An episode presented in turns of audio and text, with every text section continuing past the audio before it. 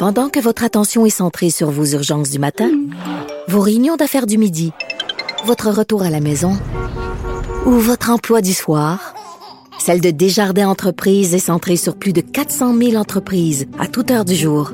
Grâce à notre connaissance des secteurs d'activité et à notre accompagnement spécialisé, nous aidons les entrepreneurs à relever chaque défi pour qu'ils puissent rester centrés sur ce qui compte, le développement de leur entreprise. Nouvelle du monde des arts et spectacles. Cube Radio. Cube Radio. En direct à LCN.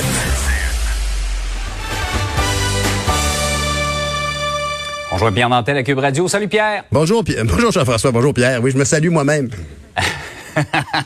Euh, Pierre, c'était assez clair le vote à la Chambre des communes hier. 281 pour, 2 contre, 36 députés se sont abstenus de voter sur cette motion qui en gros dit deux choses. Motion du Bloc québécois, que le Québec est une nation et que le français est sa langue officielle et langue d'usage de la population. C'est pas rien, hein? Honnêtement, euh, je peux dire que moi, euh, lorsque j'étais à la Chambre des communes, J'aurais pas imaginé un tel vote. Euh, je, suis vraiment heureux euh, pour le gouvernement Legault. Bien évidemment, ici, le Bloc québécois a, parfaitement joué son rôle de relayer un consensus à l'Assemblée nationale et de l'amener pour le faire vérifier l'aval qu'ils auraient euh, des autres représentants partout au Canada. quelques abstentions, évidemment, mais somme toute, un, gros vote, un gros pour. tu as mentionné, c'était 281 pour et, et 36 abstentions. Bon, des abstentions qui émanent de différents partis, évidemment euh, bon, euh, Madame May, euh, qui semble toute évidence encore une fois pas saisir la, la, la, la, nation québécoise et cette autonomie dont elle a besoin. Mais on a remarque aussi, bien évidemment, neuf députés libéraux qui se sont abstenus. Bon, c'est mhm. une manière de dire. On, on peut imaginer dans les dans les réunions de caucus le mercredi matin, on regarde l'agenda par le législatif, puis on regarde qu'est-ce qui s'en vient, puis comment on se positionne. Puis là, il y a des gens qui disent ben moi je suis pas à l'aise là-dessus, puis on, on essaie de le convaincre ou pas. Et en bout de ligne, on convient que si tu es pour voter contre, abstiens-toi. en gros, c'est un peu mm. ça qui est arrivé. Et, et, et, ces neuf députés, dont il faut remarquer, là, bien sûr, M. Anthony Osfather, qui est député de Ville-Mont-Royal, plusieurs députés des circonscriptions plus anglophones, Mme Lambropoulos, qui est conséquente euh, du côté de Ville-Saint-Laurent avec euh, sa, sa, sa je dirais, sa sous-évaluation des enjeux du français. elle voyait, c'est ça, elle disait qu'il n'y avait pas de recul du français au Québec. Elle s'était retirée d'ailleurs après sa déclaration d'un comité. Oui, oui, ben, d'un comité sur les langues officielles. Alors c'était un petit peu pitoyable, effectivement. Donc euh, ici, on, on, on s'y attendait. Par contre, euh, moi, je suis un peu surpris de voir que Sherry Romanado, euh, député du côté de Longueuil, s'est positionné comme ça, parce que quand même, c'est un, c'est un peu audacieux, là, honnêtement, et, et c'est se positionner très clairement dans l'ouverture, la reconnaissance de la nation québécoise ça m'apparaît très étrange de sa part.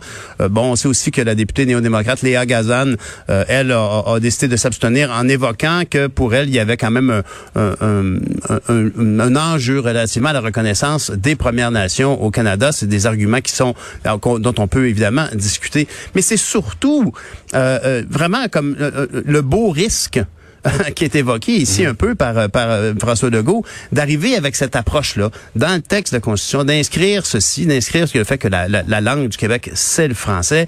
C'est couronné de succès, euh, finalement, en bout de ligne, puisque euh, on, peut on part de là maintenant. On reconnaît que le Parlement canadien dit, ben oui, c'est vrai que le, Québec peut modifier ce, ce texte-là. Bon, là, on pourra discuter longuement avec des constitutionnalistes sur l'ampleur de l'importance de ces clauses de l'article 45 dans la Constitution en question sur les, espèces de, de, de mini-constitutions de chaque province. Euh, on peut discuter de l'importance de ça, ça, Tant qu'à moi, en tout cas, ce n'est pas une constitution comme telle que le Québec pourrait, dont le Québec pourrait se doter, mais c'est révélateur d'une approche très bien bien calculée. Il faut se rappeler euh, que le consultant principal de Simon Jolin Barrette là-dessus a été Benoît Pelletier, qui avait été très malade de la COVID et qui, dès qu'il est mm. revenu euh, finalement en, mesure de, de, de, de, réfléchir et de parler, s'est empressé d'ouvrir cette porte dans, dans, dans, dans, la stratégie euh, de la CAQ, dans la stratégie de Simon Jolin Barrette, et on en félicite parce que c'est une avancée très claire. Maintenant, est-ce qu'on pourrait euh, ajouter autre chose? Quand on voit à quel point la loi 21 mm. est une pomme de discorde au Canada anglais qui voit là une, hérésie absolue devant l'approche la, multiculturaliste du Canada, ben on peut se demander, est-ce qu'on, tant qu'à faire, on pourrait pas ajouter justement cette notion d'interculturalisme pour le Québec dans cette même clause ici? Si on pouvait convenir de ça, on aurait les coups des franches au niveau de notre gestion de l'immigration, puis de notre façon d'accueillir les gens, de bien les accueillir chez nous, dans notre modèle euh, pour faire un Québec métissé serré.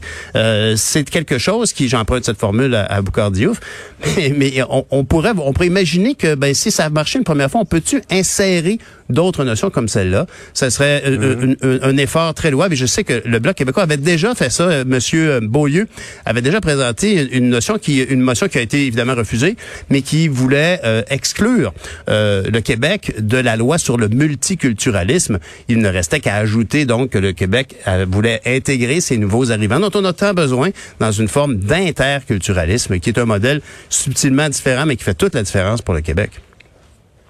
On peut se demander en terminant, qu'est-ce que où ce, cette motion-là se situe par rapport au projet de loi fédéral là, sur les langues officielles qu'on ben est en oui. train d'essayer de présenter. Ben, tu as raison. Mais Mélanie Joly peut vraiment avoir le sourire d'un chat qui a avalé le canari parce qu'effectivement, avec sa, sa, son projet de loi, elle vient un peu comme euh, gommer euh, les, les, les, l'approche fédérale qui s'avère compatible selon elle. Évidemment, ici, là, il y a toujours la juridiction ici qui, qui devrait protéger le français, le Québec ou Ottawa.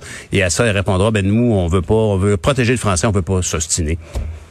C'est pour ça qu'elle sourit. On en discute euh, d'ailleurs de cette motion avec Yves-François Blanchet dans une vingtaine de minutes. Pierre, passe une belle journée. Salut, vous aussi. Bonne journée. Salut.